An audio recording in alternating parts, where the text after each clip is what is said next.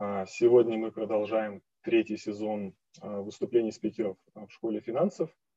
А сегодняшний спикер у нас особенный. Это Дмитрий Михалев, это ассоциат а, фонда RTP Global. И Дима сегодня расскажет нам про финтех, расскажет про там, текущее состояние финтеха, успешные бизнес-модели и перспективы развития. Дима, привет. Передаю слово. Привет, всем привет. Эм, не знаю, кто нас смотрит, надеюсь, что вас много. Эм, окей, э, давайте вкратце расскажу про себя, про фонд, и потом перейдем к, собственно, теме сегодняшней презентации. Эм, как, как уже сказал Вова, я работаю в RTP Global, третий год в RTP Global, до этого работал в Boston Consulting Group, до этого работал в нескольких э, немецких банках во Франкфурте. В RTP пришел в 2018 году, занимался, изначально занимался, был generalist, занимался разными э, вертикалями, но потом заметил, что есть одна такая вертикаль, в которой у нас есть несколько инвестиций, но на которые в то время мы не очень глубоко смотрели, и м- решил, что буду заниматься ей full time. А, соответственно, спасибо фонду, что он очень flexible, и это можно было сделать вот э, где-то с, там, наверное, через пару месяцев даже после прихода в фонд я начал фокусироваться исключительно на финтехе, и сейчас занимаюсь, э, сейчас занимаюсь только им в фонде. Про фонд вкратце. Наверное, все слышали, раньше назывался Runet Enterprises, а сейчас RTP Global. Мы начали инвестировать э, в конце 90-х, начале 2000-х, инвестировали изначально в Россию, э, инвестировали в такие компании, как э, Яндекс, Озон, Иви, Биглион и ряд других российских компаний. В то время Яндекс был наиболее успешной сделкой, с которой мы вышли в 2011 году и решили начать инвестировать глобально. Когда мы открыли офис в Нью-Йорке, интересно, что наш американский офис, одна из первых инвестиций, которые они сделали, была в компанию Datadog. А, не знаю последние их оценки, но а, последний раз, когда я смотрел, это было больше 30 миллиардов. У нас до сих пор довольно большая доля в компании. Мы не продавали наш стейк при IPO, что было отличным решением, так как как раз в компа- э, рыночная капитализация компании значительно выросла после, после того, как она разместилась. Из Москвы мы начали инвестировать в Европу. А, исторически это была в основном Германия и Великобритания. Сейчас мы инвестируем во все страны. Сейчас у нас есть э, сотрудники в Лондоне, есть сотрудники во Франции, и также у нас есть азиатская часть э, наших инвестиций. А, настолько, по сути, одинаково важная Америка, Европа и Индия плюс Юго-Восточная Азия – у нас есть офис в Бангалоре, и через пару месяцев появится офис в Сингапуре. И также сотрудники, которые сейчас в Москве, будут э, работать из Лондона э, середины этого года. Из, из, из интересных историй в Европе, наверное, знаете про компанию Delivery Hero, в которой мы были одним из первых инвесторов. Также компания Samap, MPOS-терминалы, компания TradeShift, изначально которая начинала как e-invoicing, e-invoicing software и много, много других более ранних историй. Вот. И сейчас инвестируем из фонда на 650 миллионов. Он распределен одинаково между Америкой, Европой и Индией, Юго-Восточной Азией. Обычно делаем сделки на стадии, на стадии А и раньше – то есть э, чек от нас до 10 миллионов и ownership, эм, target ownership в компании от 10%, как правило. Иногда есть исключения, но, как правило, хотим больше 10% э, иметь в компании э, при, при заходе. Вот, это вкратце про нас. В конце я буду готов ответить на любые вопросы. Очень flexible, не стесняйтесь задавать. Ну и давайте перейдем собственно, к теме сегодняшнего дня презентации именно финтеха. А, сразу расскажу, наверное, персональную историю. Я исторически так получилось, что занимался банками и финтехом в самом начале моей карьеры, и мне прям очень не зашло. Мне казалось, что это максимально скучная тема, мне казалось, что value, которое создается каким-либо финтехом или каким-либо банком, это что-то очень абстрактное, а, выдавать кредит, делать транзакционный бизнес, ну, как-то ну вот как Яндекс Лавка, условно, понятно, какой продукт создает, а, понятно, как им управлять. А вот э, с банками как-то мне вначале это было не очень понятно. Вот. И, соответственно, я начал с банков, потом, потом пошел в BCG, там тоже попробовал вначале банки, потом понял, что ну, нужно вообще э, максимально диверсифицироваться от этого и заниматься чем-то другим, где создается какой-то реальный продукт, где это можно пощупать и как-то э, лучше осознать. Вот. И в итоге стал заниматься финтехом в RTP, и мое мнение о финтехе и банках кардинально изменилось.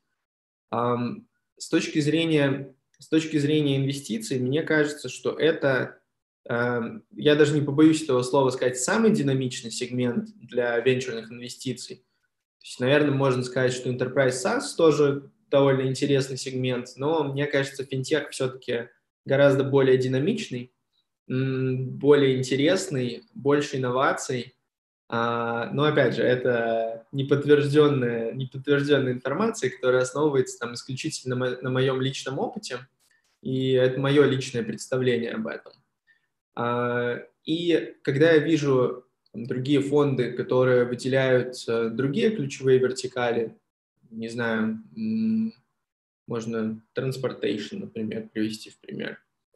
Ну да, как бы там есть компании, там есть какие-то интересные компании, но динамичность данного сегмента э, значительно, будет значительно отставать от финтеха. То есть количество интересных бизнес-моделей, э, даже в том же фудтехе. Как мне кажется, количество интересных бизнес-моделей гораздо меньше – количество интересных э, предпринимателей гораздо меньше. Соответственно, с точки зрения инвестиций, ну, да, можно посмотреть там на все компании, которые делают э, какой-то, какую-то бизнес-модель в транспортейшене, но это не так, не так интересно. В то же время, как в финтехе, э, каждый день чему-то учишься, каждый день появляются абсолютно революционные бизнес-модели, и это там не заканчивается, как сегодня вы видите, не заканчивается необанками, и э, чем-то таким, что, что все на слуху, появляется очень много всего. Вот, то есть сначала поговорим, давайте поговорим про то, что у нас уже есть э, в RTP, просто чтобы тоже представляли, какой у нас опыт. У нас есть 15 компаний в финтехе на сегодня в Европе, в Индии и в Америке. Модели совершенно разные. В Америке такой больше Enterprise, Enterprise SaaS, который работает в том числе для финтех, э, для, для банков и страховых компаний. В Индии это абсолютно разные модели, и B2C, и B2B, и SMB, и lending, и payments, и э, там, accounts receivables. И в Европе то же самое. В Европе у нас есть страховая компания, э, ну, InsurTech точнее, у нас есть payments компании и много чего. У нас есть необанк для малого и среднего бизнеса и так далее.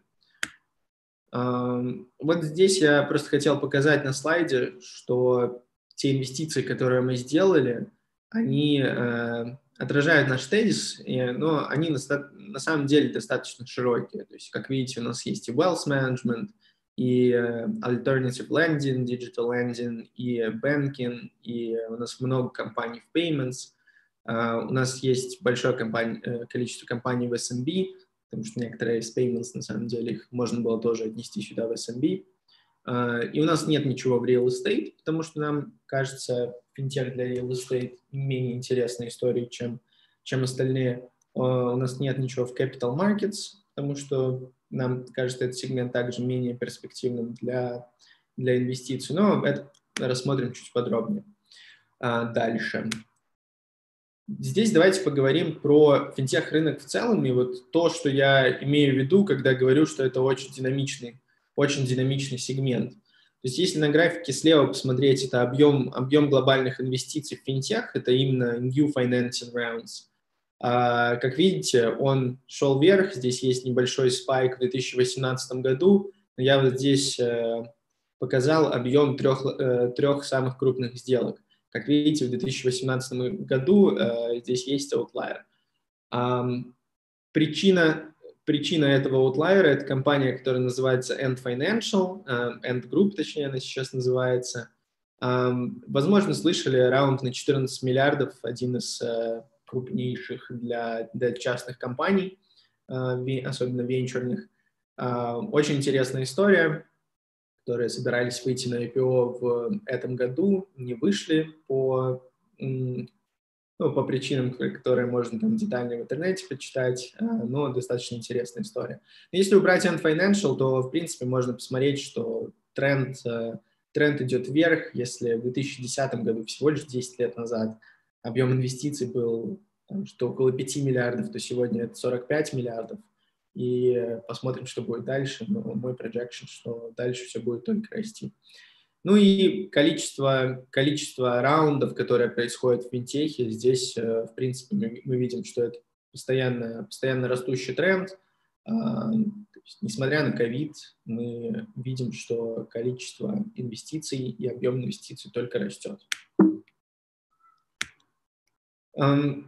Здесь важно понимать, что количество мега-раундов в финтехе сейчас увеличивается. И я разговаривал с людьми из различных банков, и если пару лет назад, пару-тройку лет назад они считали, что финтех – это что-то это что-то маленькое, и это что-то, что не сможет подвинуть традиционную финансовую систему. На сегодня мне кажется, что это не так. А, можно посмотреть на количество мега-раундов, можно посмотреть на оценки компании, это мы рассмотрим чуть детальнее но видно, что финтех э, как сегмент становится более mature, количество очень крупных компаний, революционных, оно значительно увеличивается от, э, от года к году. Сегмент, сегмент становится более взрослым, конкуренция становится более высокой, в принципе, количество денег на рынке более высокое сейчас, чем это было раньше, и компании остаются частными дольше. Это, в принципе, вот разные, э, разные тезисы, которые следуют из этого слайда. Дальше, если посмотрим на Америку versus uh, все, что происходит в мире, здесь тоже интересно, что в начале, 10 лет назад, Америка была около 80% э, глобального, глобального финтеха. Но на сегодня и даже вот за последние 5 лет мы видим, что uh, это около 50%. Если мы посмотрим на страны, в которых, которые сейчас наиболее динамичные с точки зрения финтеха, то, ну, понятно, Америка на первом месте, но есть такие страны, как UK, Индия, Сингапур, Германия, которые становятся региональными хабами для финтеха, и появляется очень много интересных бизнес-моделей. Даже что мы сейчас заметили, то, что бизнес-модели, если раньше шли с запада на восток, то сейчас есть и обратная тенденция. И много бизнес-моделей идет как раз с востока на запад и появляется вначале в Индии, в Китае. А, там буквально 5-7 лет назад это было на самом деле очень, э, очень редкая история. Если посмотрим на экзиты в финтехе, это опять же то, что меня очень привлекает а, к данному сегменту. Это очень ликвидный сегмент. А, у инвесторов нет нет такой проблемы, как кому, кому продать бизнес, как выйти из бизнеса. Если компания классно перформит, на нее есть большое количество покупателей. И это вот э, то, что мы можем посмотреть по статистике M&A. Э, здесь есть э, компании, которые более, более взрослые, поэтому очень большие цифры мы здесь видим. Но, в принципе, их тоже можно относить к финтеху им можно увидеть э, вот этот объем ликвидности, который ежегодно происходит на рынке. В 2020 году интересно, что мы увидели 42, 42 M&A по оценке от 1 миллиарда, а, и только в 2019 году было 23 компании. То есть э, можно увидеть, как э, меняется интерес, в том числе от крупных покупателей к финтех-компаниям. С точки зрения IPO, здесь, опять же, только M&A, с точки зрения IPO в Америке все также на, на восходящем тренде, в глобальном э, картинка менее прозрачная, э, но там, 2020 год был довольно слабым, Но посмотрим, что будет в 2021 году, когда большое количество европейских, э, интересных европейских историй объявили, объявили о планах выходить на публичный рынок. Вот, это, это, опять же, один из э, вариантов посмотреть на то, что финтех сегодня – это уже не просто какое-то новое модное слово, это, это действительно огромное количество компаний с э, очень высокими оценками. Это просто это не исчерпывающий список, конечно же, компаний с э, оценками там, 10-20 миллиардов, но просто чтобы посмотреть Coinbase, который вышел на IPO, кстати, там был слайд обновить, э, чуть-чуть другая теперь у него оценка. А, но, опять же, Coinbase а, за, прошлый, за прошлый год заработал полтора милли... 1.15 миллиардов, оценка, ну, если я не ошибаюсь, около 70 сейчас на публичном рынке, он 14 числа вышел, э, сделал листинг. А, ну, сами представляете, насколько это высокий мультипл, и тот multiple, который довольно сложно найти в других индустриях. Stripe по оценке 95 миллиардов закрыл раунд, а на рынке было очень много слухов, что даже по этой оценке проинвестировать в компанию просто нереально. А, то же самое Robinhood, то же самое ну, с большим количеством компаний из, из данного списка. Вот, и дальше хотел потому что финтех – это все-таки очень обширная история, которая включает в себя много под, подпунктов, и даже если вы хотите заниматься финтехом, эм, потребуется реально какое-то время, чтобы осознать все эти бизнес-модели, потому что там, если, если мы говорим про что-то в consumer интернет, наверное, вы можете это довольно легко, ну, проще понять, как э, именно с точки зрения пользователя. В финтехе это не всегда так. Особенно с учетом того, что консюмерские бизнес-модели – это все-таки что-то, что на сегодня менее интересно инвесторам и менее интересно с точки зрения долгосрочного развития. Как видите, я поместил сюда э, необанки, лендинг, мани-трансферы, то, что ну, это в основном консюмерский бизнес – это то, что было интересно последнее, там, прошлое, в прошлом десятилетии. На сегодня на первый план выходят истории для малого и среднего бизнеса. Ну, это такие, в принципе, довольно легкие по пониманию истории, потому что э, МСБ все-таки это какая-то комбинация между consumer и, и enterprise, ну, ближе к consumer. Дальше истории в иншуртехе, потому что ну, мы видим, что, в принципе, много чего произошло в иншуртехе, но это все же было Distribution 2.0. Это новые пути распространения страховки, но не так много продуктовых инноваций.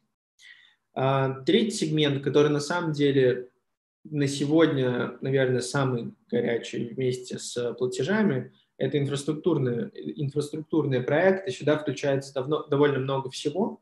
Это и open banking, регулирование в Европе, которое позволяет, а, позволяет использовать данные, использовать данные клиентов в различных банках. Это и banking as a service, возможность сделать а, банк на, на инфраструктуре, которая уже построена, то есть не, не делать с нуля всю, а, всю core banking system.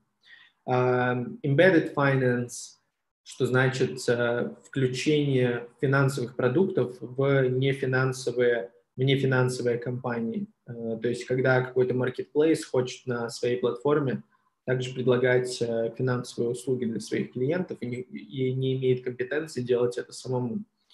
Это очень интересный сегмент. Дальше сегмент Digital Assets. Это все, что связано с крипто. Мы исторически стояли в стороне от данного сегмента и только начали а, только начали изучать его в последние несколько месяцев, но на сегодня у нас э, есть тезис, что это все-таки будет расти.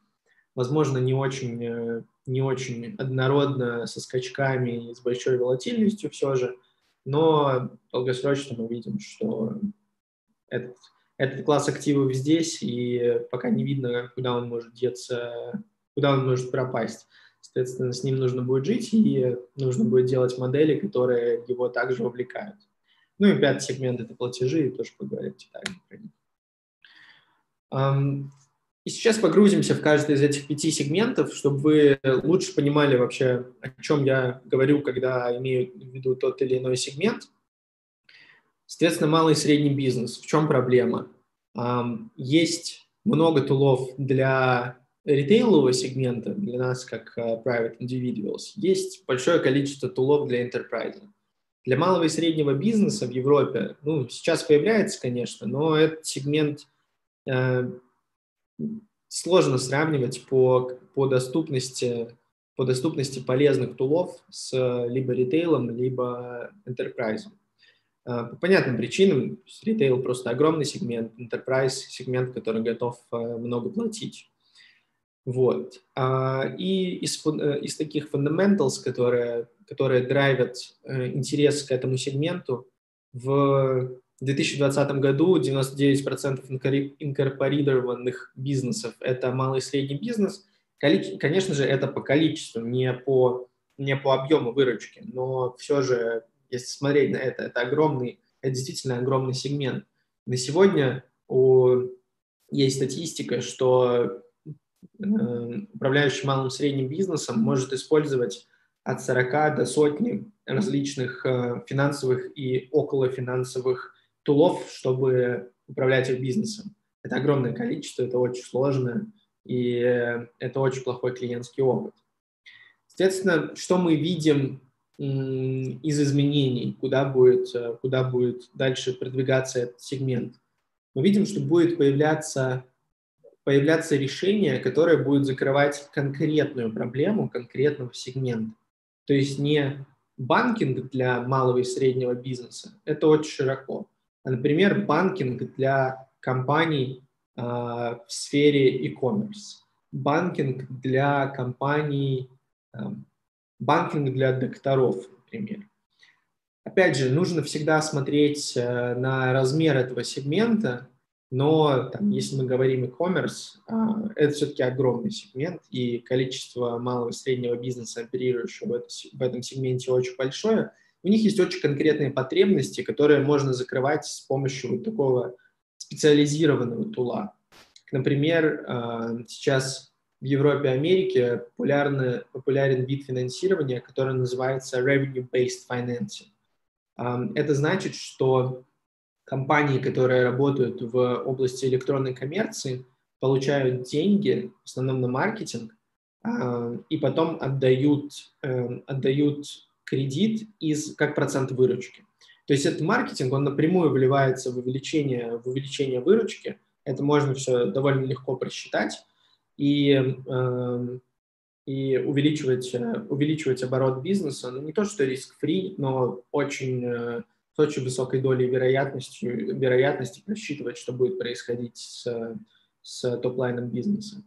Э, соответственно, мы видим появление таких специализированных тулов для малого и среднего бизнеса и конкретных его сегментов.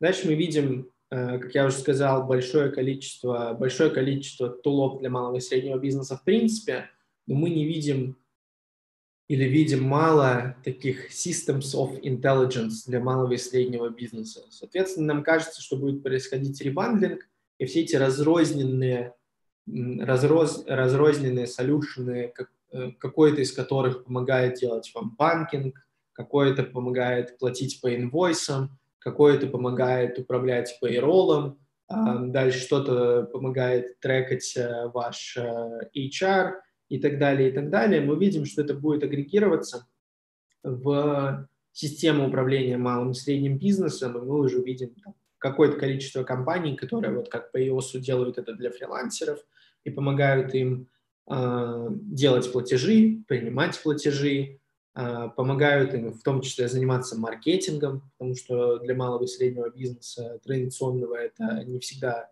не всегда очевидная задача, как делать digital маркетинг так далее, и так далее. Дальше это особенно, особенно, особенно видно для нас в России, то, что C2C платежи очень далеко продвинулись. То есть э, там, заплатить, э, перевести деньги другу, это все очень просто, вводите номер телефона, номер карты, там, трясете телефоном, появляется, появляется э, схемка для перевода. Это все стало очень просто. Это instant, э, система быстрых платежей, это еще и бесплатно, и так далее, и так далее. Ну, в Европе C2C платежи, конечно, менее развиты на сегодня, чем в России, но все же они довольно развиты. Но когда мы смотрим на B2B платежи, уровень сложности этих платежей на самом деле зашкаливает. То есть если вы, если вы когда-то делали бизнес-платеж, то просто вот, чтобы представить этот процесс, вам нужно получить инвойс. Вы получили этот инвойс, нужно проверить, что это вообще не фейковый инвойс, и то, что ну, реально компания вы должна заплатить. А, должен пройти какой-то approval flow. Когда этот approval flow прошел, а, вам нужно зайти в банк, перебить э, все, что написано в этом инвойсе руками, проверить, что это все правильно было перебито, а потом отправить деньги, потом посмотреть, дошли ли они, и так далее, и так далее, и так далее. Это все довольно сложно, мы видим, что это будет упрощаться и будет создаваться какое-то количество компаний, которые, которые сделают эти платежи настолько простыми, э, насколько их, конечно, можно упростить, но э, близкими к тому, что мы сейчас видим в consumer-to-consumer. -consumer. Ну и что важно в малом и среднем бизнесе, просто чтобы, чтобы закончить э, такую э, абстрактную дискуссию про тренды и то, что у нас будет происходить дальше, важно, конечно, distribution. Э, довольно дорого привлекать клиентов, с них, конечно же, тяжелее зарабатывать, чем с enterprise клиентов, просто потому что у них меньше выручка, меньше свободного капитала на инвестиции в какие-то тулы. А, соответственно, их нужно дешево привлечь. И это, это довольно большая проблема, но когда вот мы сейчас смотрим на бизнесы, мы довольно часто в малом и среднем бизнесе смотрим на виральность этих бизнесов. И э, мы видим примеры, когда, там, например, наша компания Hatabook э, показывает колоссальную, колоссальную скорость привлечения количества мерчантов на платформе. Э, в Европе, наверное, ну, Hatabook — это индийская компания, в Европе это менее, мы встречаем менее часто, но тем не менее такие истории есть, потому что конкуренция растет, эти тулы, они, они не очень сложные, это не rocket science это сделать, а, поэтому появляется довольно много данных тулов, но важно смотреть, что с дистрибьюшеном, что с позиционированием и какой, какой вообще вижен дальше.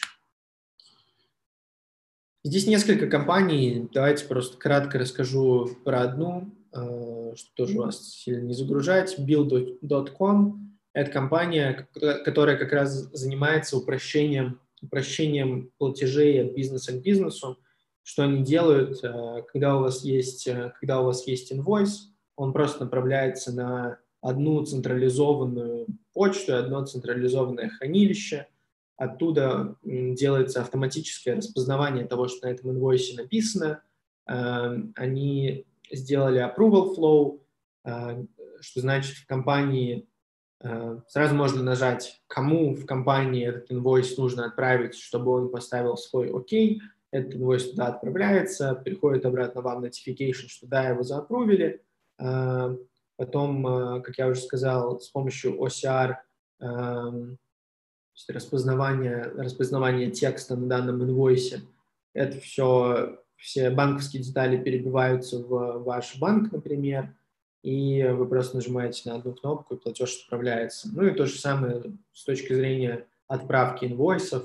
Это упрощение, упрощение создания этого инвойса, отправки, слежения, затем в какой стадии он находится, напоминание его оплатить, потому что это все, это все занимает довольно большое время на сегодня в, в малом среднем бизнесе, ну и в принципе в бизнесе. И это наша портфельная компания. Давайте, наверное, в принципе, я думаю, понятно про сегмент. А если что, могу потом в Q&A больше рассказать. А дальше про страхование. Как я уже сказал, на сегодня большинство крупных историй, которые мы видели, во-первых, американские, во-вторых, в области дистрибьюшена. А, то есть, если вы раньше покупали страховку в каких-то офлайн точках или покупали эту страховку не flexible, то есть нужно ее покупать на год, э, нельзя отказаться от нее в моменте, то компании, компании в страховании сегодня помогают это сделать полностью в цифровом формате, купить ее на любое количество времени, на которое она, она вам нужна, отказаться, платить по подписке. И э, когда у вас э, происходит действительный claims, вам не нужно собирать э, 50 бумажек и вести физический офис компании, который работает э, как раз до 6 часов вечера, и вы сидите там на работе или университете в это время, и вам как-то нужно сделать этот клейм, и большое число этих клеймов даже не доходит до страховой компании, просто потому что настолько сложный процесс, что если сумма небольшая, можно и, конечно, забыть про нее э, когда-то, просто из-за того, что очень сложно это все сделать. Вот, здесь э, компании, как Лимонад, про который вы, наверное, знаете, американская, они помогают делать э, полностью цифровые claims и выплачивают их там буквально до 5 минут. Но что мы видим будет происходить дальше? Дальше, нам кажется, все-таки будет переход от Distribution 2.0 к продуктовым, продуктовым инновациям. И Здесь э, можем привести примеры таких компаний, как Кава, это наша портфельная компания, которая позволяет вам покупать страховку от одного часа, страховку на автомобиль от одного часа до 28 дней. Пример, вы взяли машину ваших родителей, вы не записаны как водитель там, вам нужна страховка, вы зашли в приложение Кава, купили страховку на пару часов, поводили машину, выключили страховку, все никаких бумажек, никаких э, сложных веб-сайтов. Потом просто второй раз пользуетесь ей, просто нажали на кнопку, включили дальше страховку, она просто пошла. Компании, компании также будут заниматься предиктивным, ну, скорее не страховать риск, а помогать вам страховать риск, но плюс помогать вам снижать риск. И здесь э, это в основном компании в Health and Life Insurance, которые будут помогать вам увеличивать вашу активность, например, а, помогать вам делать э, какие-то регулярные чекапы с доктором. И э, как вот есть Predictive Analytics, это что очень похоже в страховании. Помочь вам не заболеть и не сделать клейм, нежели сделать это сложно и э, недоступно для вас, чтобы сделать этот, этот клейм. Мы видим рост компаний в области embedded insurance, то же самое, что embedded finance, embedded banking, embedded lending и так далее.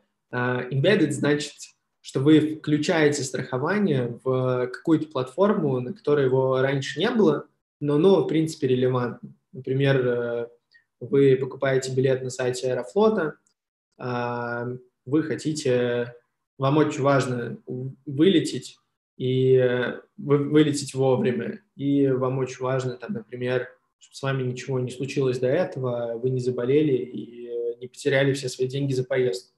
То есть э, в таком случае Аэрофлот мог бы на свой сайт, я не знаю, есть у них что-то такое или нет, но мог бы добавить э, возможность как раз при в, то, в тот момент, когда вы покупаете билет, купить, купить страховку от невылета, купить страховку от задержки рейса, купить страховку от болезни – и, э, и так далее. И вы просто нажали одну кнопку и купили это. Ну, таких примеров много. Это не только travel, это, например, заказываете вы что-то на Озоне, хотел, э, вам бы хотелось, чтобы вы, допустим, что-то очень дорогое заказываете, вам бы хотелось, чтобы это пришло вовремя, это точно пришло целое, это, э, с товаром ничего не случилось, соответственно, могли бы купить страховку от э, чего, чего-либо, каких-либо происшествий с вашим товаром. Вот, и так далее, и так далее.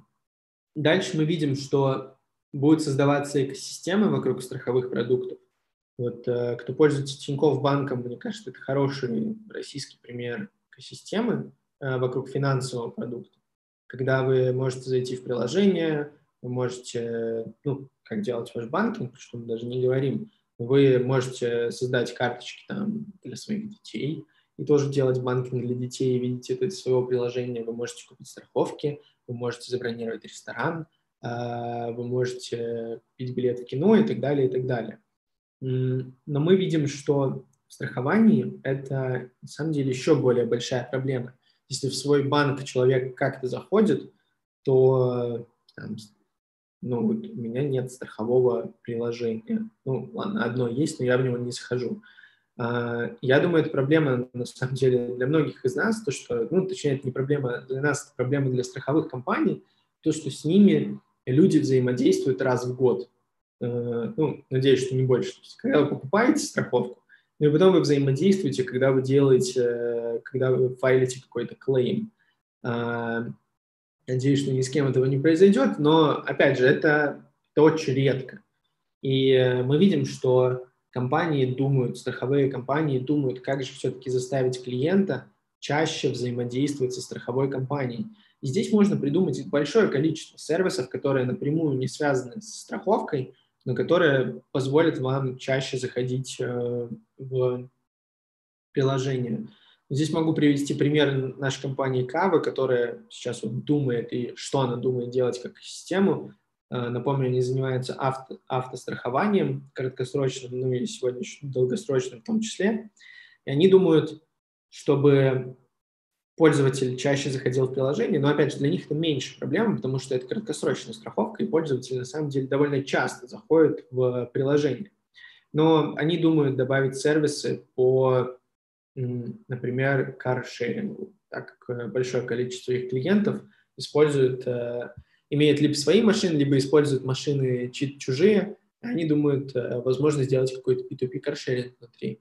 Они думают, что возможно сделать э, внутри авто, различные автосервисы, возможность э, давать, давать скидки, например, просто показывать, где они находятся, напоминать о чем-то и так далее, и так далее. То есть придумать можно очень много всего, чтобы это стало настолько же engaging, как ваш, как ваш банк в таком очень практичном применении и немножечко даже геймифицировать это, что делают некоторые, некоторые компании в области страхования здоровья, потому что там можно привязать к активности, там чуть-чуть проще сделать. Вот. Ну и интересный тренд – это Connected Car Insurance. Um, возможно, видели, что Tesla запустила свое страхование. Это очень интересно, потому что вы берете данные, Tesla берет данные напрямую из машины, и это максимально точные данные если Кава берет данные с мобильного телефона, и там, опять же, есть вопросы, как телефон лежал, как э, точно телефон меряет. Ну, сегодня довольно точно, но не идеально. А когда вы берете данные напрямую из машины, э, это, конечно, во-первых, гораздо большее количество данных, во-вторых, гораздо более точные данные.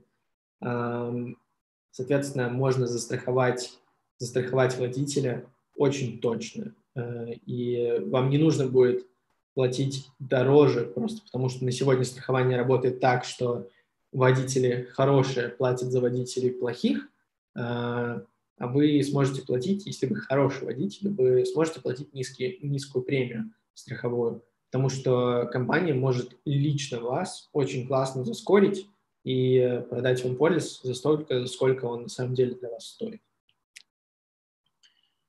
Вот, ну, здесь примеры компаний, опять же, расскажу только про одну, расскажу про, давайте расскажу про Root. Мы уже начали про это говорить, это компания для, это компания в области авто, автострахования в Америке, она позволяет застраховать водителя на основании того, насколько хорошо этот водитель э, управляет машиной. С точки зрения бизнес-процесса, садитесь в машину, едете, а, проезжаете какое-то количество времени, я точно не помню там, сколько нужно именно откататься перед тем, как э, она вам покажет, сколько будет стоить для вас, э, для вас страховка. Но суть в том, что она действительно меряет с помощью телематики, насколько хорошо вы управляете машиной, и после того, как она это замерила с довольно высокой точностью, вы получаете э, очень, конкретный, очень конкретную стоимость вашего полиса, которая максимально отражает то, насколько вы рискованный или не рискованный клиент. Про каву уже рассказал. Третья инфраструктура. А, тема скучная, а, потому что это непонятно. Это непонятно нам, как, а, как пользователям. Этим пользуются, как правило, другие бизнесы, и Чтобы понимать, насколько это революционно, надо понимать, э, во-первых, эти бизнесы, во-вторых, их проблемы. Но очень упрощая, э, на сегодня, чтобы стартануть финтех-проект, э, там, особенно в Европе, это, это очень непросто. Было там, пару лет назад. Это, пару лет назад это было очень непросто, потому что есть э, большое количество регулирования, с которым вы должны, с которым вы должны работать. Есть большое количество базовых функций, ну, то есть если это консюмерский финтех, то вам нужны карточки, вам нужен аккаунт, вам нужны платежи. И это все базовые функции, но делать их с нуля непросто. Плюс, чтобы предлагать э, финансовые сервисы, вам нужно быть регулируемой компанией. Чтобы получить лицензию, это очень тяжелый процесс, потому что ну, в зависимости от уровня лицензии вы берете на хранение клиентские, клиентские деньги, как правило, и поэтому есть регулятор, который а, который не хочет, чтобы эти деньги потеряли. Соответственно, довольно долгий процесс, как верифицировать вас, то, что вы эти деньги не потеряете. Вот. И для этого появляются инфраструктурные проекты, которые говорят, вот, я банк, но у меня нет ни отделений, ни фронтенда, но нельзя пользоваться консюмеру, но мной может пользоваться другой бизнес, другой финтех. Если вы хотите стартануть финтех-проект, то вы просто идете в этот банк, э, banking, ну, это называется приложение Banking as a Service. Эм, вы идете в этот банк, вы говорите, какие вы сервисы от них хотите купить. Ну, скажем, вы делаете какой-нибудь э, аналог Тинькова или аналог Революта, говорите, ну вот я хочу аккаунт, чтобы у меня был для клиентов, физиков, я хочу, чтобы там были платежи, я хочу, чтобы были международные платежи, потому что у меня будет там условно банк для тех, кто много тревелит или много платит за границу. А, и хочу, чтобы были карточки, ну, потому что какой банк без карточек? Вот вам, э, соответственно, дают API, и на основании этих API вы уже делаете свой фронтенд. Это, во-первых, значительно уменьшает время на разработку, во-вторых, у вас есть банк с банковской лицензией э, на бэкграунде, который, э, который и будет держать эти деньги. Э, соответственно, вам не нужно, вам не нужно быть финансовой компанией, вам не нужно иметь никакого регулирования, вам нужно быть, вы можете быть просто софтверным бизнесом и просто делать классный фронтенд, который будет, э, в котором будет собираться что-то под определенный сегмент, э, сегмент клиентов и быть ему полезным. Вот. И много различных областей инфраструктуры. Я привожу, наверное, такой наиболее наиболее интересный, на мой взгляд, потому что мне кажется, что долгосрочно любая компания, абсолютно любая в любом сегменте, в каком-то виде станет финтехом. А, ну, давайте подумаем про маркетплейсы. Вот э, вы идете на Озон, а, удобно получить, э, например, рассрочку на товар, если вы хотите купить что-то очень дорогое, и хотите просто заплатить в течение 6 месяцев э, в, одинак в одинаковых installments без какой-то процентной ставки. Удобно? Ну, наверное, в каких-то случаях удобно. А, допустим, вы, допустим, вы покупаете машину хотите получить, э, хотите получить кредит, рассрочку или просто взять ее в лизинг. Удобно сделать это без бумажек в цифровом виде с помощью с очень straightforward fees, которые вы за это сделаете. Ну, наверное, опять же, в каких-то случаях удобно.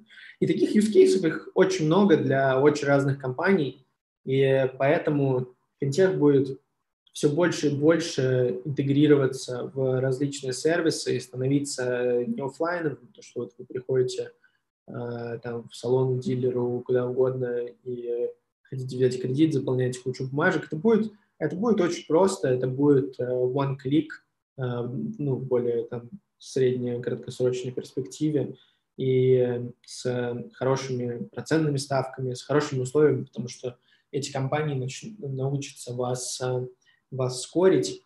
Ну и, конечно же, они это, скорее всего, сделают не сами, потому что для, ну, Mercedes, вот, э, ну, у них есть банк, то есть для них это в каком-то виде, наверное, тоже core сервис, но, опять же, они не будут as good as банк традиционный. И Поэтому будет появляться компании, которые будут предлагать вот сервисы, которые не напрямую связаны с бизнесом, э, финтех-сервисы, и их можно будет просто интегрировать в свои проекты.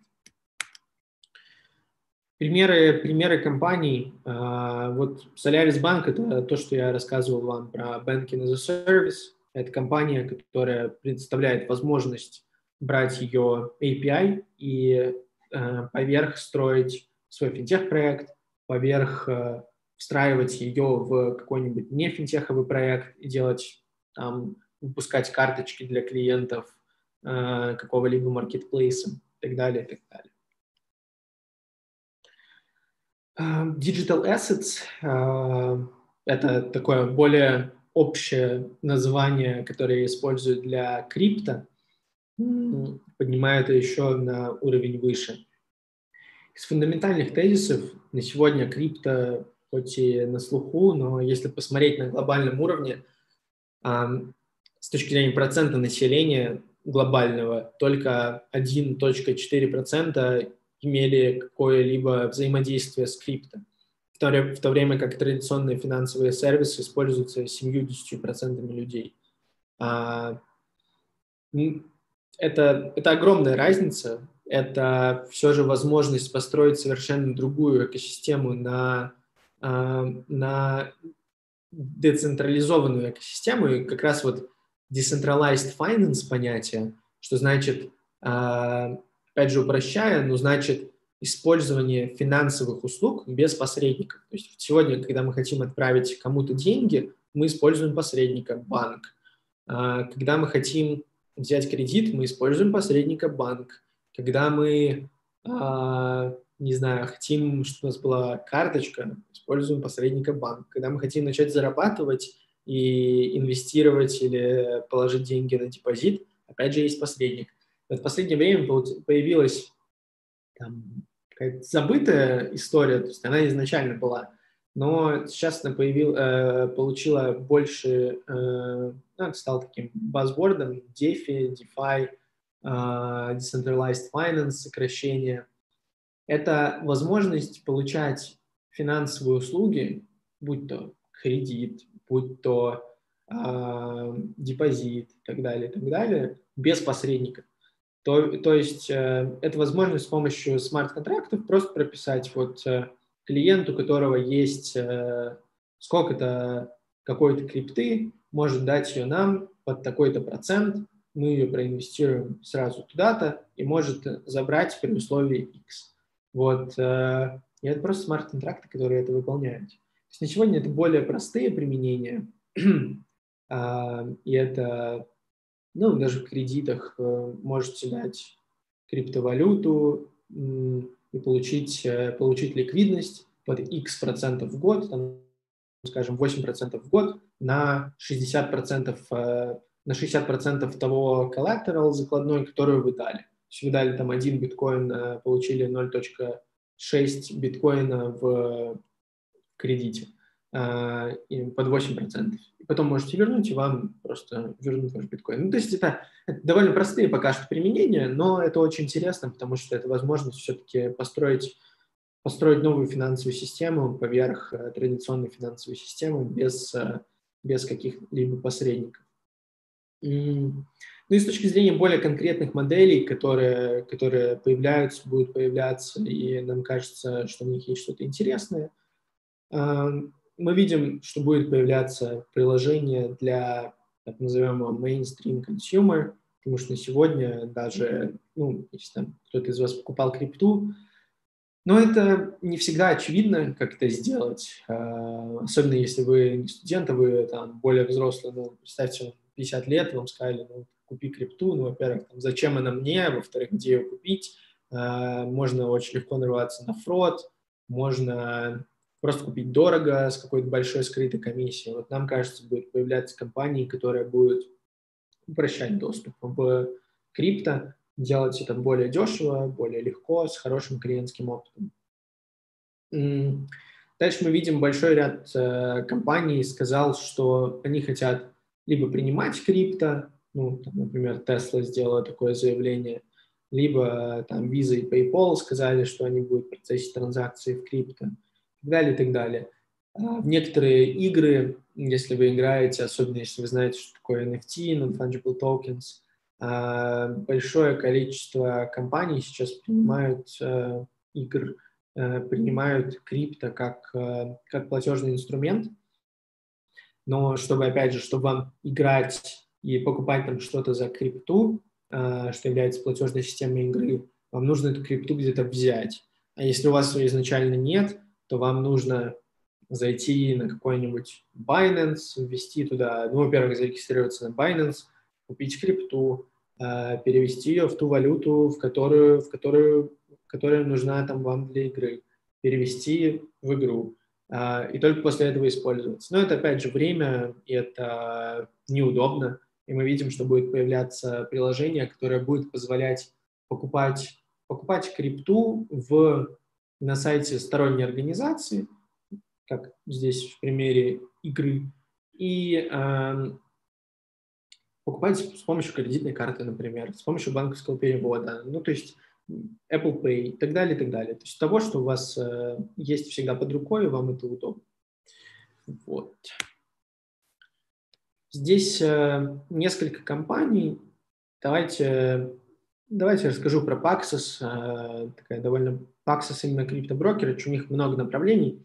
Но криптоброкеридж, мне кажется, довольно интересным, потому что это, это компания, которая позволяет клиентам Революта, банка европейского, позволяет им покупать крипту в приложении Революта. То есть Револют не делает сам. Он интегрировался с Paxos, который, э, вот как я уже рассказывал, позволяет внутри приложения э, предоставлять данный сервис. И на сегодня это очень значительный revenue стрим для Революта, просто покупка, продажа крипты. Потому что а, на сегодня процент фи, который можно за это, за это чарджить, он, он очень высокий, для, особенно для консюмерского, для консюмерского банковского бизнеса. Вот. Последнее, а, и потом уже перейдем к вопросам. Последние платежи, что имеется в виду под платежами? И вот э, здесь важно понимать, что под платежами Э, это именно payments. Это не remittances, это payments. Remittances — это такие peer-to-peer платежи, типа если ты пользовался Western Union или чем-то подобным, вот это remittances. Это прошлый век. Это неинтересно. Что имеется в виду под payments? Это... Э, давайте сразу на примерах буду рассказывать. Вот если вы большой мерчант, вы там, например, ну, в российских реалиях вы Озон. У вас много, э, вы принимаете, вы хотите принимать максимально большое количество платежных методов, чтобы вашему клиенту, ну вот если кто-то не пользуется Apple Pay, но вот ему должно быть удобно заплатить тогда чем-то, чем он пользуется, например, картой. Ну а если он условно картой не пользуется, и он боится, боится платить, делать предоплату за товар и хочет заплатить, когда когда этот товар придет к нему, то это, это другой платежный метод, это cash on delivery.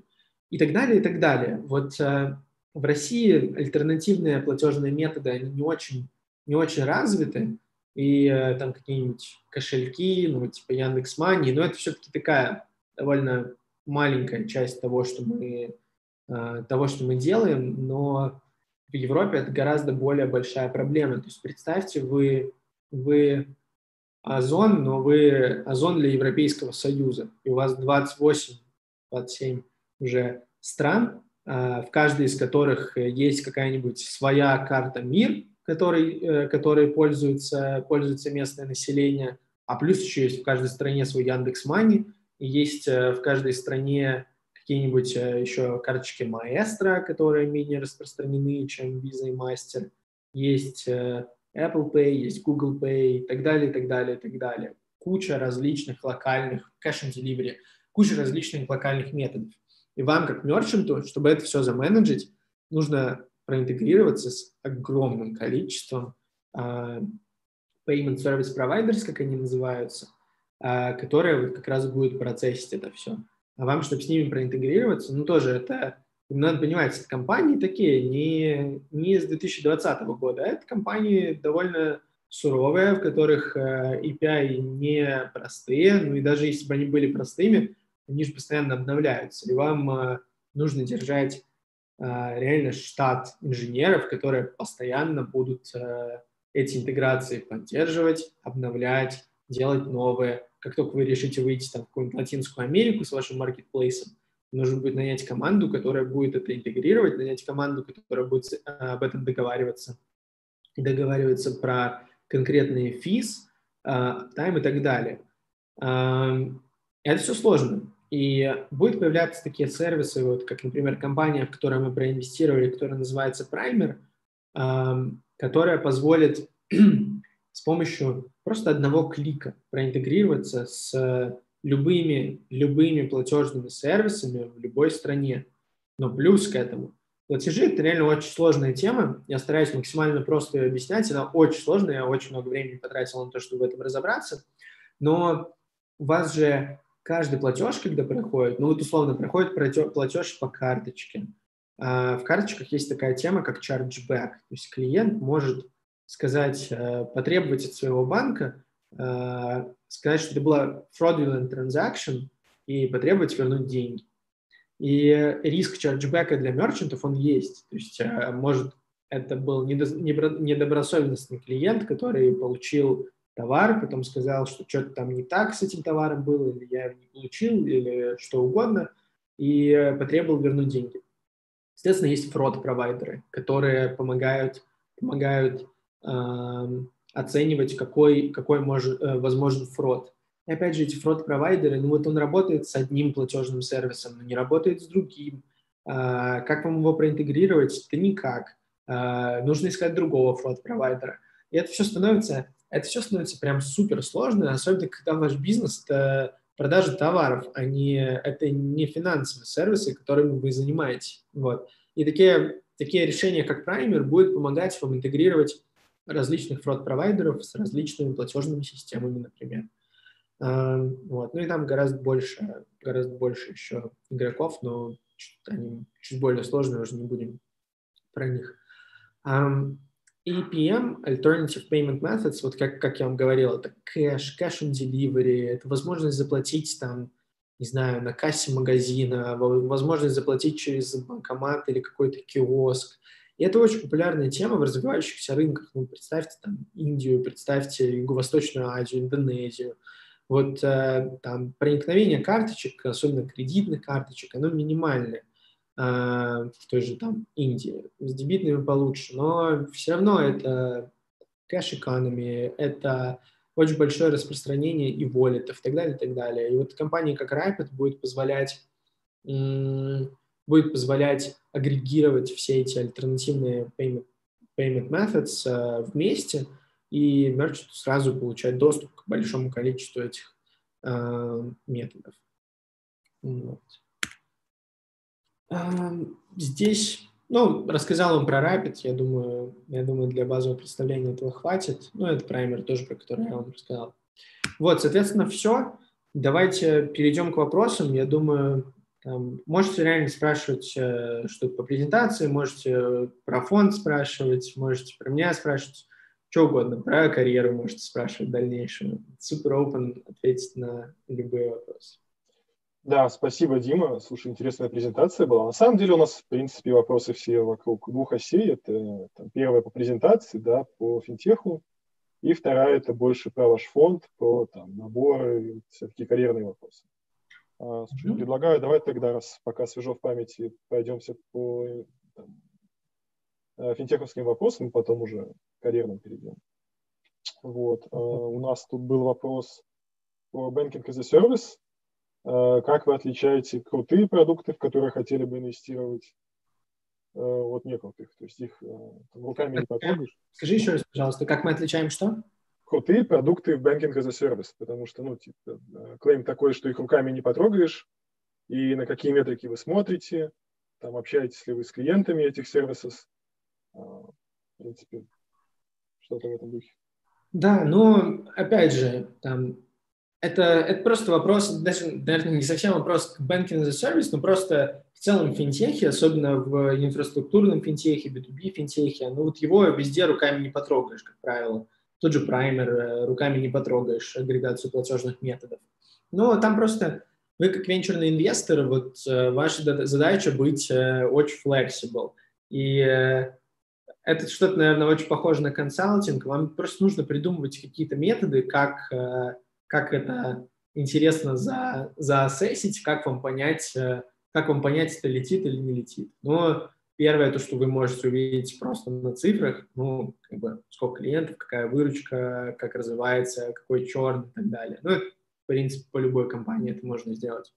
Дальше, если конкретно banking as a service, то, ну, если это какая-то более advanced стадия, там, чем пресид, ну, на пресиде, понятно, вы единственное, что можете задюдилить, это команды, насколько они, насколько они могут что-то построить интересное и большое, и насколько вообще вот то, что они, на чем они фокусируются внутри Banking as a Service, потому что там тоже можно фокусироваться, можно делать Banking as a Service для финтехов, можно делать Banking as a Service для как раз не финансовых компаний, можно делать uh, Banking as a Service только для платформ и позволять uh, маркетплейсам лучше обслуживать uh, именно своих клиентов. Можно делать чисто лендинг для платформ.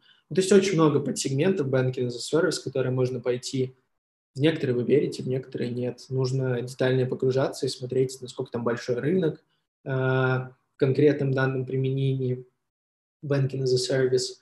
Э, ну, просто чтобы понять, насколько это может быть большой историей. Ну и дальше, опять же, общение с клиентами. Если, если есть хотя бы несколько клиентов, то с ними нужно поговорить, понять, почему они выбрали этот solution, а не Solaris или Railsbank и так далее. И провалидировать ваши гипотезы, которые появились из общения с фаундером, который вам рассказывал, продавал свою историю, что вот у меня будет э, классный продукт, потому что никто не делает, раз, два, три. И вы общаетесь с клиентами и проверяете. Но если нет клиентов, вы можете пообщаться просто с финтех-проектами. Они, ну, все финтех-проекты знают, все, ну, большинство banking as a service. Вы можете провалидировать эти гипотезы, насколько это вот, сколько это нужно, то, что говорит фаундер, и так далее, и так далее. Ну, можно придумать э, вариантов, как это заассесить, это, наверное, такие основные. Интересно, такой уже такой стык продуктового подхода э, с венчуркой. А еще был вопрос, даже ну, серия вопросов по метрике, на какие вы смотрите конкретно финтехи, то есть там Э, людей интересуют это какие-то специфичные банковские метрики или это специфичные software as a services метрики, uh-huh. на что в первую очередь, если какие-то различия там в сегментах и так далее. Да. Ну, здесь, наверное, можно выделить несколько сегментов, то есть банковских метрик, э, как правило, как правило, нет, потому что, потому что финтехи, как правило, не банки и там какие-нибудь метрики достаточности капитала, это нерелевантно, потому что у них, э, как правило, нет своего баланс-счета. А, единственное, наверное, где есть э, специфичные банковские метрики, это сегмент лендинга. Как я уже сказал, на сегодня с точки зрения венчурных инвестиций это неинтересный сегмент в развитых рынках. Это ну, вот мы сделали инвестицию в э, Индии, в Digital Lending, и нам это, кажется, казалось вот тогда это интересным, но сегодня это уже более late stage компания, она выдает там, довольно большое количество объем кредитов в месяц, и сегодня это уже большой бизнес, то есть э, маленький бизнес в лендинге там на сегодня не очень интересно инвестировать. Ну и там, да, там как бы довольно специфично. Это дефолты, это то, как, э, ну, то, как финансируется вообще, ну, так у них, возможно, нет своего баланс-счета, скорее всего, то нужно понимать, как это финансируется, какие ставки, как это выдается, потому что там физ тоже не очень простые. Это, это и interest rate, и, возможно, какой-то фи за то, что вы взяли этот э, кредит, просто вот как one-time fee. Э, нужно смотреть, какой repeat rate и так далее, и так далее. Ну, то есть такой более лендинг, он более конкретный, и нужно, нужно реально понимать, на что вы, на что вы смотрите. Но все остальное, весь остальной финтех, он либо что-то очень специфичное и нишевое, там на самом деле нельзя сказать, вот прям на какие метрики посмотреть, либо что-то скорее просто софтверное. Те же банки для малого и среднего бизнеса, ну вот у нас есть инвестиция в банк для малого и среднего бизнеса Пента. А, ну, на что мы смотрим? Мы смотрим на количество привлеченных клиентов каждый месяц, мы смотрим на выручку, ну, точнее, мы смотрим на TPV, Total Payment Volume, который прошел, мы смотрим на выручку, мы смотрим на косты до, до gross profit маржи, а это, как правило, косты на, ну, как раз на Solaris Bank, про который я вам рассказывал. А, мы смотрим дальше на косты на персонал, на маркетинг и так далее, и так далее. Ну, то есть это, по сути, софтверный, софтверный бизнес, ничего супер специфичного, финтехового в нем нет, хотя это банк для малого и среднего бизнеса, но у него нет банковской лицензии, поэтому там нет таких специфичных метрик. Вот. А если это что-то B2B -шное, как э, ну, тот же праймер, например, ну, смотрим на количество клиентов, количество привлеченных клиентов, какой pipeline, какой объем, объем денег проходит через, э, через систему, э, какой take rate. Вот. Ну и дальше все, все, все, что ниже, это как бы уже такие операционные косты. Считаю, опять же, одинаковые для всех бизнесов. Вот. В крипто, ну, вот там, наверное, чуть более специфично на сегодня. А, но, опять же, это транзакционный бизнес, а, который, в принципе, очень плохо, похож на любой платежный бизнес, просто там, ну, немножечко сложнее, потому что волатильный, волатильный класс и там иногда есть э, риски, которые нужно учитывать, э, которых нет в обычном платежном бизнесе. Как-то так. Целый набор метрик. А, слушай, и еще у нас был вопрос про banking as a service. Опять вернемся к этому сегменту. А, banking as a service в России, если быть кратким, да, то есть есть ли у нас игроки, которые это предоставляют, и вообще насколько это реалистично в нашей стране?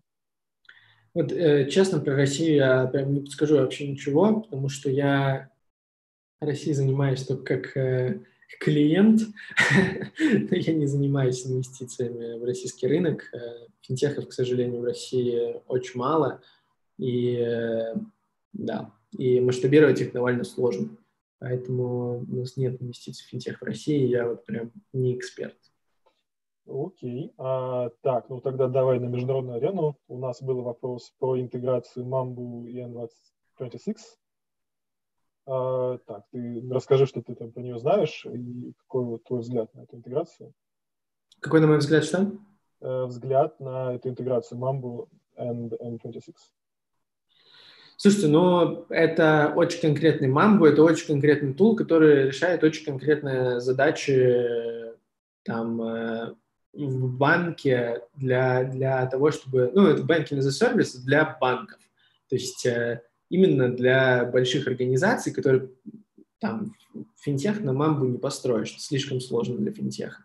А, это enterprise grade решение для, э, для банков, традиционных, э, ну, в основном традиционных на самом деле. А, в чем конкретный кейс, так как я не инвестор ни в Пенту, ни в Мамбу, я не знаю, в чем конкретный кейс интеграции, но с точки зрения там а, внимания, ну, зачем они это делают, у них есть запрос на, на улучшение каких-то внутренних своих операционных процессов, и это может быть что-то очень скучное. То есть это такие, ну, бэк-офисные процессы, а, может, compliance какой-то улучшить, может, а, не знаю, core banking system в целом. А, вот. Соответственно, да, есть запрос на улучшение бэк-офиса, есть Mambu как один из клиентов. А что конкретно они улучшают, через них я не подскажу. Так, окей. У нас еще был вопрос по поводу источников. На что ты, какие сайты заходишь, на что смотришь, когда вот, ресерчишь по финтеху. Mm-hmm. Или у тебя на слайдах были сноски на FT Partners. А если что-то еще, что ты можешь подсказать слушателям, на что смотреть? Да, ну это зависит, но честно, вот когда я делаю свою работу, но вот на FT Partners я прям вообще никогда не захожу и ничего не читаю. И ну, то есть зависит. Давайте разделим там две истории. История market research и история венчурная. Вот в венчурной истории, когда вы ассессите компании, когда вы ищете компании, когда вы там, общаетесь с этими компаниями, как-то их анализируете, э, ну, основные сервисы — это PitchBook, э, очень удобный сервис. Э, ну, опять же, такой немножечко уже динозавр, не всегда удобно с точки зрения user experience, но там есть данные, там есть контакты основателей, просто берете email, копируете, и можно сделать там PitchBook плагин, который заходите на сайт компании, просто нажимаете на кнопочку PitchBook плагин, вылезает окошко, и видно про компанию, ну, базовая инвесторская информация, то есть сколько они денег уже привлекли, когда основаны, какие новости про них, а, какие сделки, кто инвесторы. Ну, такая супербазовая информация, которая позволяет вам сделать первый снапшот реально за 5 секунд. А, это очень удобно. Дальше Crunchbase, э, ну, то же самое, просто другой источник, э, чуть менее удобно, чуть менее удобно использовать. Как правило, используйте два источника, и Crunchbase, и PitchBook. Ну и вот это реально основа основа того, что используется венчурным инвестором. Остальное, ну, там есть какие-нибудь deal room, это, по сути, то же самое, что Crunchbase и PitchBook, но менее advanced. Эм, вот. А CB Insights CB Insights? Нет, нет. Ну, то есть CB Insights это, опять же, research, э, но это, это вот вторая тема. То есть mm. для работы он тебе не особо нужен, э, если mm. ты хочешь инвестировать. CB Insights такое, это очень э, высокоуровневая абстрактная история, про которую можно mm. интересно рассказать, э, что такое финтех, какие есть в нем тренды. Но когда ты инвестируешь, это, это слишком высокоуровневая информация для того, чтобы на ней а, ну, вот именно свою работу делать. Но market research, да, то есть если вы, ну, ну, то есть зачем нужен в инвестициях research, когда вы идете в какую-то новую индустрию, которую вы раньше не делали, особо не понимаете, вы хотите посмотреть, ну, вообще, насколько это интересно вот на высоком уровне ну тогда да, вы начинаете использовать какой-нибудь FT Partners, uh, CB Insights. Uh, ну, кстати, CB Insights реально очень хороший, вот именно Market Research очень классный. Но они очень дорогие, uh, поэтому некоторые на них не подписываются, инвесторы. Вот. Ну, наверное, это основное, но плюс вы смотрите новости. И новости это TechCrunch, это Sifted, это ну, остальные, наверное, они чуть поменьше.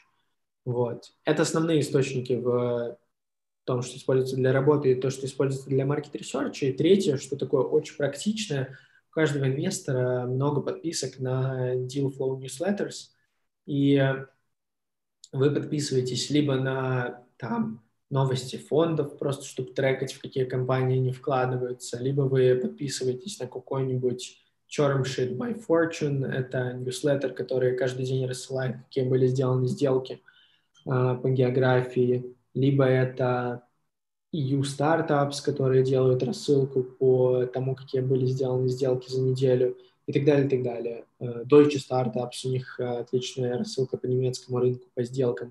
То есть вы просто должны смотреть, что происходит на, на рынке, видеть, видеть сделки, и для этого подписывайтесь на эти deal flow ньюслеттеры, чтобы, ну, реально каждый день смотреть. Так, окей. А, давай тогда перейдем к вопросам по поводу карьеры. А, тут, в принципе, тоже много вопросов было. А, давай начнем с э, такого. Вот э, там, наши студенты спрашивают, вот, какой идеальный кандидат в RTP, на что вы смотрите, как вы собесите. Можешь там своего опыта рассказать, как ты проходил, можешь там, рассказать, как ты вот собесишь, на что ты смотришь. Угу. Ну, честно, нет какого-то прям вот супер специфичного профиля, вот, ну, даже нет безотносительно RTP, просто бенчер. Нет реально профиля человека, который вот на entry level классный для бенчера. Э, и опять же расскажу, в чем различие entry level и уже mid, mid senior level хайринга. Но на entry level реально это такая очень... Э, ну, можно из консалтинга посмотреть кого-то, можно из стартапа посмотреть кого-то, можно посмотреть кого-то из банка, инвестиционного фонда. Ну, то есть реально объем того, чем люди могли заниматься до этого, но он реально очень широкий. Нужно просто, если это entry level, это после университета или это после там одного года работы, ну, реально не важно, чем человек занимался, но главное, чтобы он понимал, зачем он идет в венчур, зачем ему это нужно, и э, имел реально к этому интерес. То есть э, главное показать интерес, но чем занимался до этого, не важно. Ну, важно, чтобы это было что-то классное, где человек уже успел показать какие-то первые успехи, потому что Ну, венчуры, особенно в России, это такая история очень нишевая. Фондов э, мало. Хороших фондов очень мало. А, вот, соответственно, чтобы куда-то в интересное место попасть, э, ну, во-первых, нужно, чтобы была открыта вакансия, это как бы реально редко бывает, а, даже смотря на нас. А, а во-вторых, нужно уже ну, пройти какой-то конкурс. И, ну, да, поэтому должен быть просто интересный профиль, должен быть интерес, и человек должен понимать, зачем ему это, почему это, и это должно быть глубже, там, чем uh, Mergers and Inquisitions, на которых написано, какая венчур зарплата, и то, что это, это классная buy-side job, и не надо рассказывать, что вы поработали на стажировке на sell side, теперь вы хотите перейти на buy side. Ну, это не очень интересно. То есть, ну, реально должно быть понимание, что это такое, и ну, почему э, buy side job это классно. Потому что buy side job реально очень много минусов. Э, мне кажется, тоже важно про это сказать, то что венчур считается очень такой интересной отраслью, и многие ресурсы пишут, что это такая пик вашей карьеры после инвестиционного банкинга. Вот вы там поработали 2-3 года в IB, и потом вы должны уйти в private equity или венчурный фонд, и жизнь наладится. Ну, блин, ну это такое очень спорная история, а, потому что это, это очень специфичная работа. Вы не создаете никакого продукта. А, ваша работа — это поиск компаний, и а, вы продаете этим компаниям. То есть это работа максимально похожа на sales. А, хорошие фаундеры никогда не ищут деньги. Никогда. Соответственно, чтобы проинвестировать в хорошую компанию, вам нужно продавать себя, фонд, uh, value и все-все-все. Реально, вы просто продаете. У вас есть такая же CRM, э, как, э, как в продажах. И это максимально приближено к sales job. А если вы хотите создавать какой-то продукт, который поменяет мир – но вот э, венчур это вообще история не про это. То есть, да, вы проинвестируете в это, но вы будете очень далеко от, э, от вот реально создания данного продукта. вам нужно тогда идти в какую-то технологическую компанию, желательно чуть-чуть поменьше, э, чтобы у вас была реально возможность э, создавать и э, там, тестировать, э, масштабировать какой-то классный продукт. Ну, вот, например, это. Да, поэтому это к тому, что это интересная работа, это очень интересная работа, но нужно реально понимать интересы э, свои собственные. Когда вы идете, подаетесь, нужно понимать реально, зачем вам это, что вы в этом такого нашли, потому что, ну, это будут смотреть. А, обязательно смотрите портфель венчурных фондов. Вот интересно, что я много кого собеседую, и я иногда просто спрашиваю, вот, а какая ваша любимая э, компания в нашем портфеле?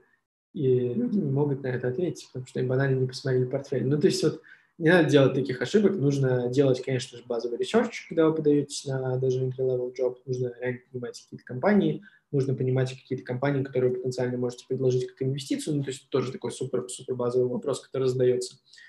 Вот. Это к интересу. Это про entry-level. Ну, сори, что абстрактно, но это реально очень абстрактно. А, про mid-senior level совсем другой, совсем другой запрос.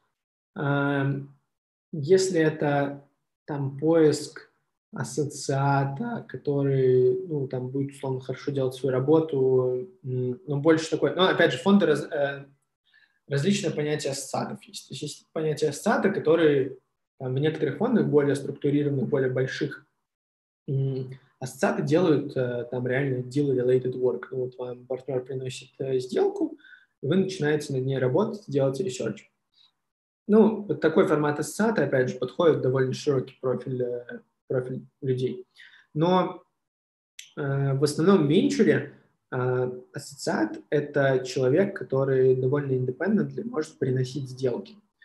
А, а чтобы приносить сделки, лучшие сделки, они приходят из нетворка. И если вы хотите вот попасть уже на mid-senior level role, это сложнее, потому что нужен нетворк. Его нужно было как-то сделать. Ну, то есть очевидно, как вы его сделали, если вы были аналитиком, потому что вы были аналитиком, вы работали, вы начали общаться с фондами, вы построили хорошие взаимоотношения с фондами более ранних стадий, вы приносите оттуда сделки. Но вот, а если вы не работали в индустрии, но вам нужно показать вот этот нетворк или хотя бы возможность того, что вы его быстро построите, это сложнее, но это возможно. А, возможно, вы работали в технологической компании, там, в каком-нибудь революте, и параллельно были в стартаперской, стартаперской тусовке, были в каких-нибудь, э, э, инвестировали как ангел, вы э, просто общаетесь с большим количеством предпринимателей, э, и у вас очень хороший нетворк в какой-то области. Возможно, вас очень драйвит фудтех, и вы общаетесь с большим количеством людей из фудтеха, много знаете предпринимателей в фудтехе. Возможно, то же самое с любой другой индустрией. Возможно, ну, не знаю, можно много вариантов накидывать, э, но как бы, возможно, вы в каких-то акселераторах э, очень сильно принимали участие, но, опять же, я там, к акселераторам не буду ничего говорить, но скептичен, э, потому что хороших акселераторов очень мало. Вот, но нужно показать какой-то нетворк на mid senior level, и этот нетворк должен быть в специфичных географиях, куда инвестирует фонд. Так, окей, интересно. Слушай, нам еще параллельно написали еще один вопрос э, по презентации. А, интересует сегмент SMB. Вот, и спрашивают, э, ну, маржинальность примерно игроков, там, крупнейших, там, если уже а, прибыльные игроки или все пока в минусах.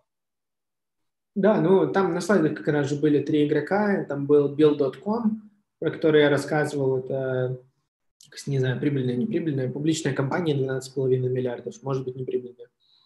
А, это Густа, это частная компания 4 миллиарда, она занимается payroll, payroll плюс HR а, для SMB плюс, э, плюс mid-market в основном.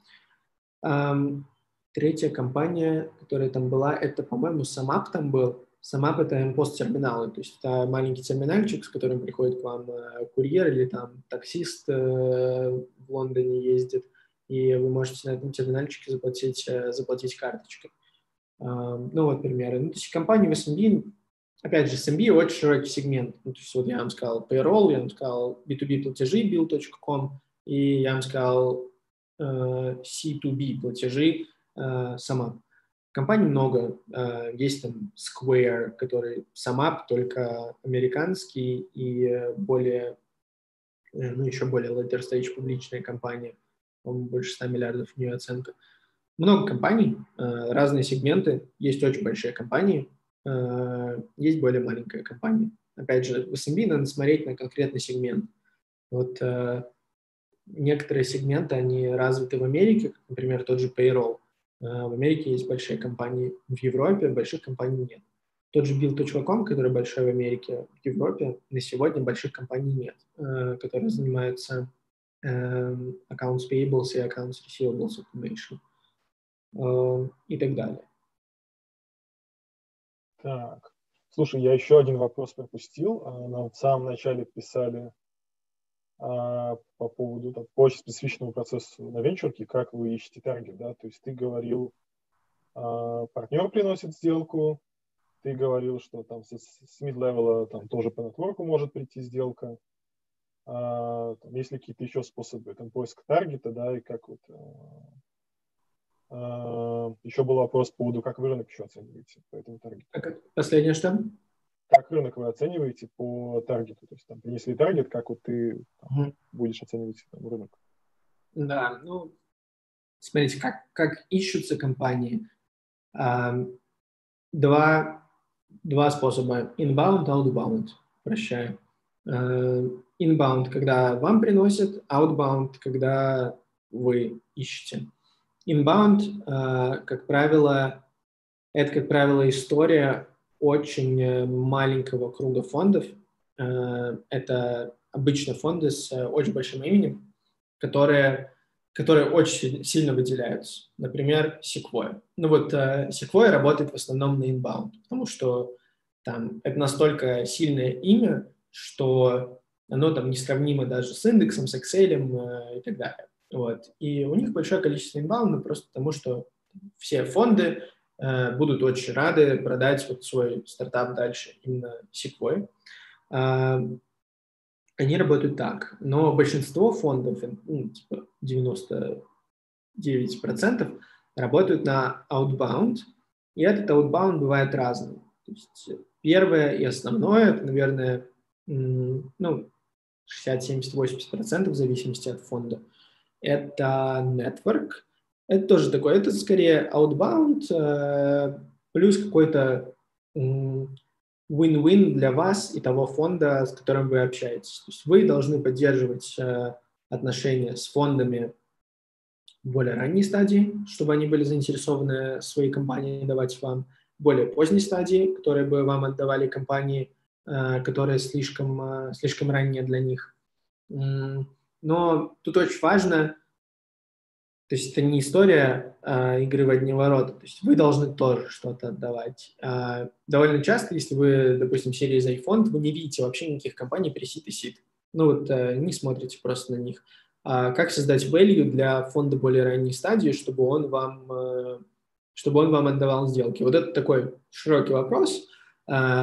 То есть можно, опять же, придумать разные варианты, как это сделать. Я это делаю путем фокуса на финтех и а, вот чисто финтеховой экспертизы, которая, которая интересна большому количеству игроков, а, потому что они, как правило, generalists. И они могут мне скинуть компанию и попросить быстро заассесить или сказать, видел ли я что-то такое. Я им быстро накидаю варианты компаний, которые я уже видел и которые мне кажутся интересными. Или быстро что-то напишу про этот тренд, чтобы они не тратили время, ну, если они прям вообще не знают, что это такое, а, потребуется довольно много времени, чтобы там, в тех же платежах оценить, насколько это интересно. Вот, например, такой вариант value creation.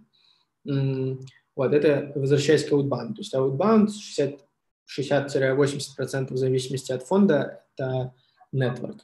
Дальше можно делать что-то очень креативное, можно делать fund to funds, например. Э, можно проинвестировать в фонды более ранней стадии, и просто смотреть документы, плюс, э, ну, смотреть, куда они проинвестировали, плюс э, стараться выстроить более сильные отношения. Ну, опять же, больше про отношения, ну, плюс такая фактурка, которая приходит от этих фондов, где вы видите, куда они проинвестировали.